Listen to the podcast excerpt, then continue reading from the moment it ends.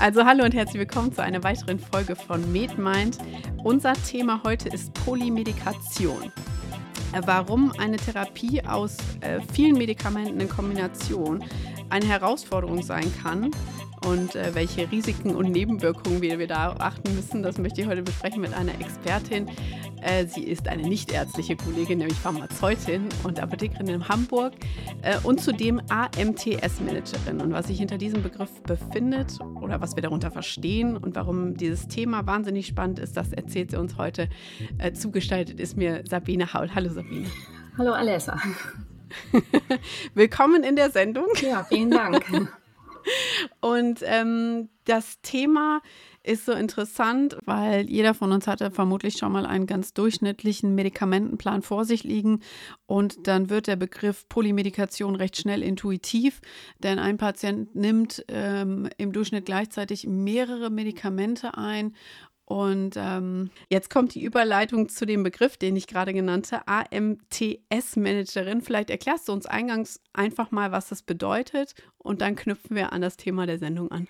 Ja, sehr gerne. Also AMTS ist die Abkürzung für Arzneimitteltherapiesicherheit.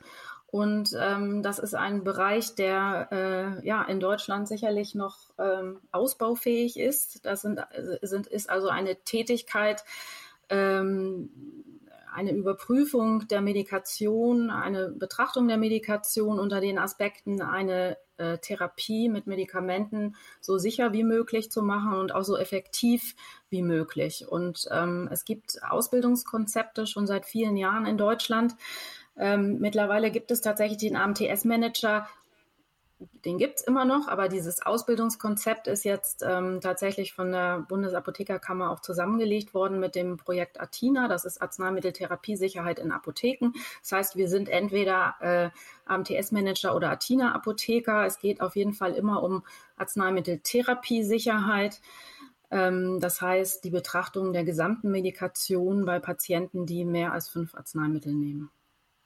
Also da sind wir nämlich schon bei der ersten Definition. Eine Polymedikation, wenn wir den Begriff überhaupt definieren, da geht es darum, dass jemand mehr als fünf Arzneimittel erhält. Genau. Das ist ja jetzt an sich schon eine Menge, aber wie ich eingangs sagte, diese Medikamentenpläne, da sind auch deutlich mehr als fünf Medikamente teilweise hinter. Was sind so die ersten Punkte, die du ansprechen wollen würdest bei einem Patienten, der zu dir kommt ähm, und eine Medikationsanalyse mit dir machen möchte? Was sind Punkte, die man einfach vielleicht auch im ärztlichen Alltag gar nicht so auf dem Schirm hat, die aber wichtig sind, dass man die mit dem Patienten bespricht? Also es ist auf jeden Fall äh, die Frage äh, danach, was eigentlich das Bedürfnis oder auch der Antrieb des Patienten sind, sich Rat zu suchen. Ja, also mhm. ähm, das kann sehr, sehr unterschiedlich sein. Es gibt Patienten, die haben Leiden unter Beschwerden und äh, äh glauben, das käme von ihren Medikamenten, ja, wünschen sich eine Verbesserung, kommen aber bei den Ärzten nicht weiter äh, und fragen sich eben, was ich da alles schlucke an Chemie, das muss doch irgendwie auch die äh, Ursache für meine Beschwerden sein. Ähm, manche sind einfach überfordert mit der Medikation und fühlen sich verunsichert und das ist eigentlich das, was was wir durch ganz viele äh, Dinge, die in unserem Gesundheitswesen einfach so sind, wie sie sind, verursachen, dass die Patienten sich durch die Rabattverträge, durch Lieferengpässe schon verunsichert fühlen. Der Arzt hat wenig Zeit. Die Gespräche äh, müssen kurz sein ähm, und dann sind viele Verordner beteiligt, also viele verschiedene Fachärzte an einer Medikation. Und äh, das führt dann zu einem Unbehagen bei Patienten, zur Verunsicherung, ähm, ob die Ärzte wirklich im Blick haben, dass das alles so richtig sein kann. Und dann fangen die Patienten eben oft an, äh, selber auch an ihrer Medikation was zu verändern, ohne Absprache mit den Ärzten. Und das ist dann meistens ähm, problematisch. Und ähm, in der Apotheke fällt das dann häufig auf, dass die Patienten kommen und sagen, ich war schon wieder im Krankenhaus oder ich habe, äh, seit ich dieses Medikament nehme, solche Probleme und weiß gar nicht, wie ich das lösen kann. All diese Dinge kommen dann mhm. bei uns äh, in der Apotheke auf. An dieser Stelle möchte ich unseren neuen Kooperationspartner Springer Medizin erwähnen. Auf springermedizin.de findet ihr unter der Rubrik Facharzt Training einen Basiskurs Geriatrie. Und eine weitere Untereinheit ist die Polymedikation im Alter. Also wenn euch das Thema der heutigen Folge weitergehend interessiert, dann klickt euch auf springermedizin.de doch mal durch wenn man sich, das ist eigentlich ganz plastisch, ne, diese, diese Medikamentenschächtelchen morgens, mittags, abends, da sind teilweise äh, Pillen drin, die für ein halbes Frühstück reichen. Ähm, wenn wir jetzt ein bisschen in die Tiefe gehen und sagen, äh, Polymedikation fängt ja da schon an, wo wir von der einzelnen Pille mal die Voraussetzungen auflisten müssten, ähm, die denn zur eigentlich gewünschten Wirkung führen. Also sprich, äh, lass uns mal sprechen über ähm, Einnahmezeitpunkte, über manche müssen nüchtern genommen werden, manche müssen äh, mit der Nahrung genommen werden. Was sind das so Punkte, äh, die wir noch beachten müssen, wenn wir uns das einzelne Arzneimittel angucken und dann in, in Summe letztlich die Wechselwirkungen betrachten wollen? Ja, das ist das, was wir als Experten für die Arzneimitteltherapiesicherheit eben genau uns anschauen, dass wir äh, gucken, welche Medikamente sind da am Start, und ähm, wir führen ja ein Gespräch mit dem Patienten. Ne? Mhm. Wir machen eine Medikationsanalyse. Das heißt, der Patient bringt alle seine Packungen mit mhm. und auch seinen Medikationsplan. Und ähm, dann nehmen wir jede Packung einmal in die Hand und ähm, erfragen dann, ob der Patient weiß, wofür dieses Medikament ist, also der Wirkstoff. Und dann fragen wir, wie nimmt er das ein? Mhm. Und die beste Therapie nutzt ja nichts, wenn ähm, die Medikamente eben nicht so eingenommen werden, wie es sein muss. Und es gibt einfach Medikamente, die entweder aufgrund äh, dessen, dass sie Nebenwirkungen verursachen oder aber auch aufgrund dessen, dass sie selber chemisch instabil sind, ja, dass die zum Beispiel nüchtern genommen werden müssen oder eben nach dem Essen. Ähm, und äh, da ist die Frage, was ist denn nüchtern mhm, eigentlich? Genau. Ja, also 30 Minuten vor dem Frühstück oder sogar eine Stunde vor dem Frühstück. Es gibt also für, ähm, wenn wir jetzt Alendronsäure zum Beispiel, also Biphosphonate als Beispiel nehmen, ja, in, dass man die in aufrechter Körperhaltung eine Stunde vor dem Frühstück nehmen soll und auch eine mhm. halbe Stunde später sich nicht mehr hinlegen soll, um eben äh, Speiseröhrenreizungen zu vermeiden. Mhm. Die Magenschutzpräparate, also die Protonenpumpenhämmer, die ähm, auch nüchtern genommen werden sollten, 30 Minuten vor dem Essen ähm, was ganz oft nicht passiert ähm, und die dann einfach nicht helfen. Ja, dann wird immer weiter die Dosis erhöht. Ähm, und äh, da ist es halt einfach sehr, sehr wichtig, dass das mit dem Patienten besprochen wird und dass man dann auch sehr individuell ähm, für den Patienten eine Lösung findet. Ja, nicht jeder kann äh, morgens nüchtern bleiben, bis er dann die erste Tasse Kaffee trinkt. Also ich mhm. könnte es zum Beispiel ja, nicht besonders gut. Ich auch nicht. und ähm, dann dann lässt sich ganz individuell, je nachdem, um welchen Wirkstoff es sich handelt, eben die Arzneiform wechseln oder aber auch der Einnahmezeitpunkt. Und das sind Dinge, die wir auch optimieren können, damit es für den Patienten auch einfacher wird. Mhm. Auch das Vergessen der Einnahme, mittägliche Einnahme wird häufig vergessen, die abendliche Einnahme kann problematisch sein. Und da unterstützen wir den Patienten und besprechen mit ihm ähm, ganz individuell, und machen dem Arzt dann Vorschläge, wie man die Therapie vereinfachen kann oder optimieren. Mhm. Weitere Punkte wären ja zum Beispiel Wechselwirkungen mit äh, frei verkäuflichen ähm, ähm, Präparaten. Ja. Also wenn ich jetzt in die Drogerie gehe und ähm, meinetwegen im Blutbild aufgefallen ist, mein Kaliumspiegel ist nicht ganz stabil, ähm, dann könnte man ja meinen, naja gut, dann hole ich mir halt eine Brausetablette und nehme ein bisschen Kalium.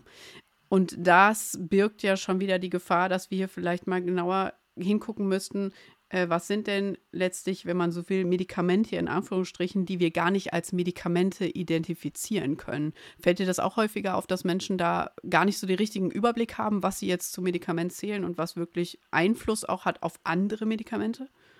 Ja, das ist, das ist ganz oft so. Also alles, was vor allen Dingen was pflanzlich ist oder was mhm. eben auch in der Werbung sehr geschickt beworben wird, das, äh, und weil es auch frei verkäuflich ist und vielleicht sogar außerhalb der Apotheke, also nicht dem Arzneimittelgesetz in Deutschland unterliegt, äh, da haben die Menschen meist keine, keine Sorge. Ja, da mhm. denken sie, das kann ich einfach so nehmen. Und äh, bestes Beispiel ist sicherlich natürlich auch das Johanniskraut oder auch gerade die Kalium äh, äh, haltigen äh, Tabletten, dass ich da unter Umständen mir überhaupt keine äh, Gedanken darüber mache, dass das tatsächlich meine Therapie doch sehr stark beeinflussen kann aufgrund von Wechselwirkungen.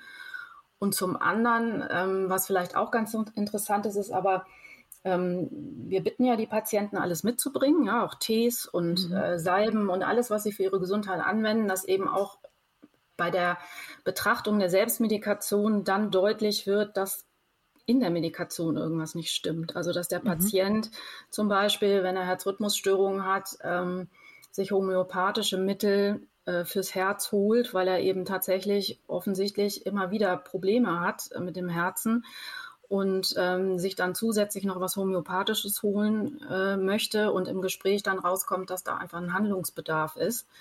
Genauso wie wir das ganz oft erleben, dass äh, Patienten, die schon reichlich Psychopharmaka nehmen, bei uns dann noch einen Hocker kaufen wollen oder ein äh, Schlafsterne, also die, mhm. die, diese Medikamentennamen, die eben auch schon so harmlos klingen, ja, ähm, gerade Schlafmittel auch, ähm, die dann bei uns äh, erstanden werden oder nachgefragt werden, wo dann deutlich wird, also das darf bei dieser Medikation gar nicht eingesetzt werden. Mhm. Hast du eigentlich alle Nebenwirkungen und Kontraindikationen und Wechselwirkungen äh, im Kopf oder wie gerade auch die, die ärztlichen Kollegen müssten sich ja immer fragen, wie soll ich das denn alles wissen? Also ich will ja letztlich im Sinne des Patienten therapieren, habe aber die Hürde zu nehmen, dass ich ein, eine Palette an, an Wirkungen einfach auswendig können muss oder zumindest wüsste, wo ich sie nachlese. Das ist ein bisschen wie Schachspielen.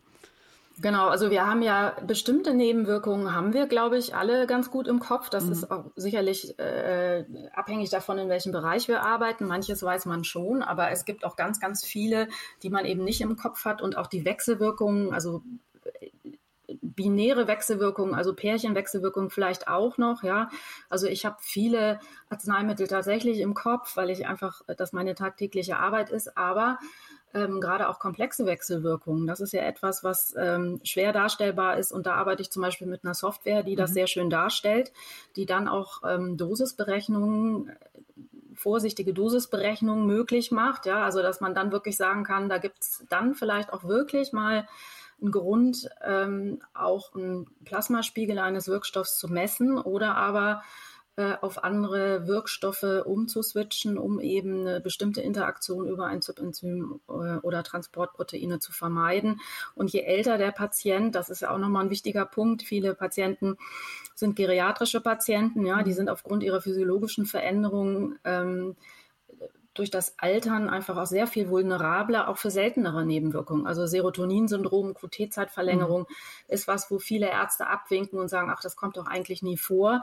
Aber im, beim geriatrischen Patienten dann ist die Gefahr dann eben doch relativ groß. Vor allen mhm. Dingen eben, wie gesagt, wenn es viele verschiedene Verordner sind. Und ähm, da macht ist das dann doch relevant und häufig gibt es einfache Lösungen. Mhm. Dosis war jetzt mein Stichwort. Das fiel mir gerade ein, weil ich das ganz interessant fand, weil ich es tatsächlich überhaupt nicht wusste. Ähm, das Teilen von Präparaten, also die, das Splitten einer Tablette, das ist an sich gang und gäbe einfach. Ähm, und das kannst du uns nochmal erklären das ist teilweise so eine, sogar eine monetäre Frage, warum das sinnvoll ist. Und dann kommt aber direkt das Gegenargument, es ist an sich überhaupt nicht sinnvoll. Warum sollte man keine Tabletten teilen? Mal ganz allgemein gesprochen. Ja, also es gibt äh, mehrere Gründe, warum man es möglichst vermeiden sollte. Ja, äh, der Grund, warum Ärzte das häufig äh, ansetzen oder vorschlagen, äh, ist natürlich, dass es äh, Kosten spart. Ne? Also wenn ich immer nur eine halbe Tablette nehme, komme ich mit der Packung doppelt so lange aus. Mhm. Allerdings ähm, gibt es eben viele Präparate, die bei denen äh, eine Teilbarkeit gar nicht gegeben ist. Die haben zwar eine Bruchkerbe, ja, ich kann die auch teilen zum erleichterten Schlucken, aber der Hersteller garantiert nicht, dass in beiden Hälften dieselbe Dosis enthalten ist. Mhm. Auch das können wir in unserer Software in der Apotheke nachschauen. Ja, und wenn wir mal so gängige Medikamente wie Thorasemid äh, oder Metoprolol, ja, dann gibt es da welche, die sind dosisgleich teilbar und es gibt andere Hersteller, da ist das nicht der Fall. Und ähm, von daher ist es, ist es mindestens dringend erforderlich, dass der Arzt diese Teilbarkeit auf dem Rezept vermerkt, sodass der Apotheker dann unter Umständen auch von den Rabattverträgen abweichen kann, äh, das passende Präparat rauszusuchen.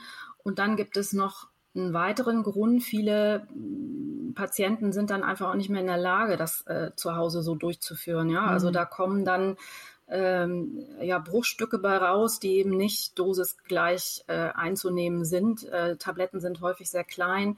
Bei manchen ist es vorgesehen, dass man die einfach teilen kann. Aber äh, so grundsätzlich ist das ähm, eben wichtig, wenn überhaupt geteilt wird, dann zu gucken, kann der Patient das?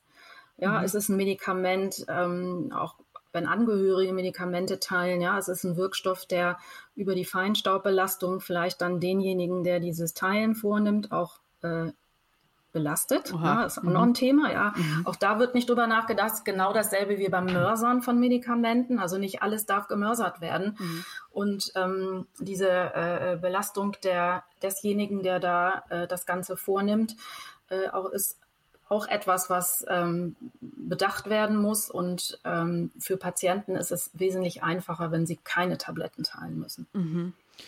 Das hat äh, in Bezug auf die Therapieadhärenz ist dann immer noch so ein Wort, gerade bei unseren älteren Patienten, noch die Auswirkung, dass ich vielleicht auch sage, naja, wenn jemand auch schon feinmotorisch eingeschränkt ist, birgt das ja. wieder die nächste Stolperfalle. Also es macht schon Sinn, ähm, dass man hier den Patienten irgendwie weiter noch aufklärt darüber, was er sich vielleicht sogar selber antut in dem Moment, äh, wo er es vielleicht ähm, einfach nur gut gemeint hat. Klinikaufenthalte oder sogar Todesfälle, die genau durch diese Problematik ähm, oder die darauf zurückzuführen sind. Ähm, kannst du uns was zu Studien erzählen oder gibt es da überhaupt Erkenntnisse darüber, wie viel Schaden letztendlich entsteht dadurch, dass ein Medikationsplan womöglich einfach nicht ausreichend analysiert wurde? Also es gibt Zahlen, die sind aber sehr grob. Ne? Mhm. Also es sind, man sagt ja, bis zu 58.000 Todesfälle pro Jahr durch Medikamente. Problematisch ist halt nur, dass das hinterher ja nicht untersucht wird. Also mhm. es wird ja nicht geguckt, lag das jetzt hier an dem Antidepressivum, ja, ist, ist der Patient an einer Herzrhythmusstörung verstorben oder nicht. Mhm. Ähm, Fünf Prozent der Krankenhauseinweisungen gehen ja zurück auf äh, äh, arzneimittelbezogene Probleme und bei den geriatrischen Patienten sind es deutlich mehr. Ähm, und auch hier ist, sind eben alle Maßnahmen, um die Arzneimitteltherapiesicherheit zu verbessern, sicherlich sehr sinnvoll um eben auch diesen Drehtüreffekt zu vermeiden, also dass die Patienten immer wieder ins Krankenhaus müssen, mhm. Stürze zu vermeiden. Nur ähm, wirklich belastbare Zahlen ist es schwierig. Also ähm, da wirklich jetzt nachzuweisen, dass, dass Todesfälle verhindert werden, dass Kosten gespart werden, ähm, das ist etwas, was ähm, es gibt Studien dazu, aber ähm, gerade eben das Kostensparen, das ist ja eigentlich das, was uns alle interessieren muss. Ja, also mhm. sparen wir wirklich Kosten durch diese Maßnahmen. Ähm, das ist eben etwas, was im Grunde genommen auch nur die Krankenkassen dann beurteilen be, äh, können. Mhm. Und zumindest ist es ein Schritt, dass diese Medikationsanalysen von allen Krankenkassen seit Juni diesen Jahres vergütet wird. Also jeder Patient, äh, der mehr als fünf Arzneimittel systemisch dauerhaft einnimmt, äh, hat einen Anspruch auf eine solche Beratung. Mhm. Wie wäre denn dein Wunschkonzept, ähm, um dieses Problem dauerhaft anzugehen? Also die Kommunikation zwischen Ärzten und vor allen Dingen auch Pflege, da können wir nochmal drüber sprechen, die ja wahnsinnig nah am Patienten ist. Gerade auch, was sich auf Intensivstationen abspielt, wo ganz viel mit Medikamenten einfach behandelt wird, auch im Akutfall behandelt wird. Wie könnte da oder was könnte dazu beitragen, ähm, dass wir äh, die Probleme hier in Zukunft ähm, besser angehen können? Also in jedem Fall eigentlich die interprofessionelle Zusammenarbeit zu stärken. Also jetzt wirklich ähm, die, äh, die Kompetenzen, die da sind, auch zu nutzen. Das wird ja in vielen Kliniken auch schon gemacht. Da werden Apotheker ja auch im pharmazeutischen Konsil mit einbezogen. Mhm. Ähm, der Apotheker hat einen anderen Blick. Äh, die Pflegekraft ist nah am Patienten und äh, stellt Dinge fest. Und ähm, das ist das, was ich mir wünsche und wofür ich mich auch einsetze und was eigentlich in großen Teilen auch sehr, sehr gut schon funktioniert. Also ähm, wenn die Ärzte verstanden haben, dass meine Arbeit keine, kein Überschreiten der heilberuflichen Grenzen ist, sondern dass ich wirklich Empfehlungen aus pharmazeutischer Sicht gebe, die Therapiehoheit ja trotzdem beim Arzt verbleibt, dann ist, ähm, dann empfinden Ärzte das oft dann doch als Entlastung. Ja, mhm. und es ist einfach, ich sehe Dinge, die der Arzt einfach auch nicht sehen kann. Ja, er hat die Zeit nicht dafür und ähm, genauso wünsche ich es mir ehrlich gesagt auch für die Pflegekräfte. Ich bilde auch Pflegekräfte aus, äh, gerade auch im Bereich Gerontopsychiatrie, was das Thema Arzneimittel angeht. Und auch da ist erfreulicherweise festzustellen, dass das Fachwissen sehr zunimmt.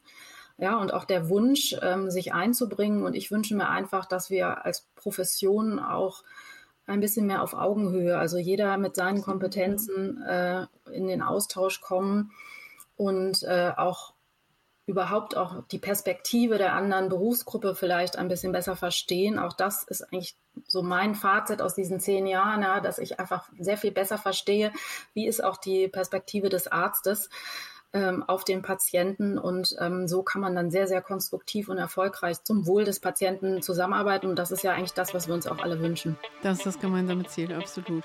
Vielen Dank, Sabine. Das war ein ganz schöner Überblick über das Thema Polymedikation und was wir in Zukunft besser machen können, um die äh, Hürden da zu nehmen. Vielen Dank für deine Expertise. Du. Ich habe zu danken. Wundervoll. Und ähm, äh, liebe Grüße nach draußen. Mach's gut. Tschüss. Ja, vielen Dank. Tschüss.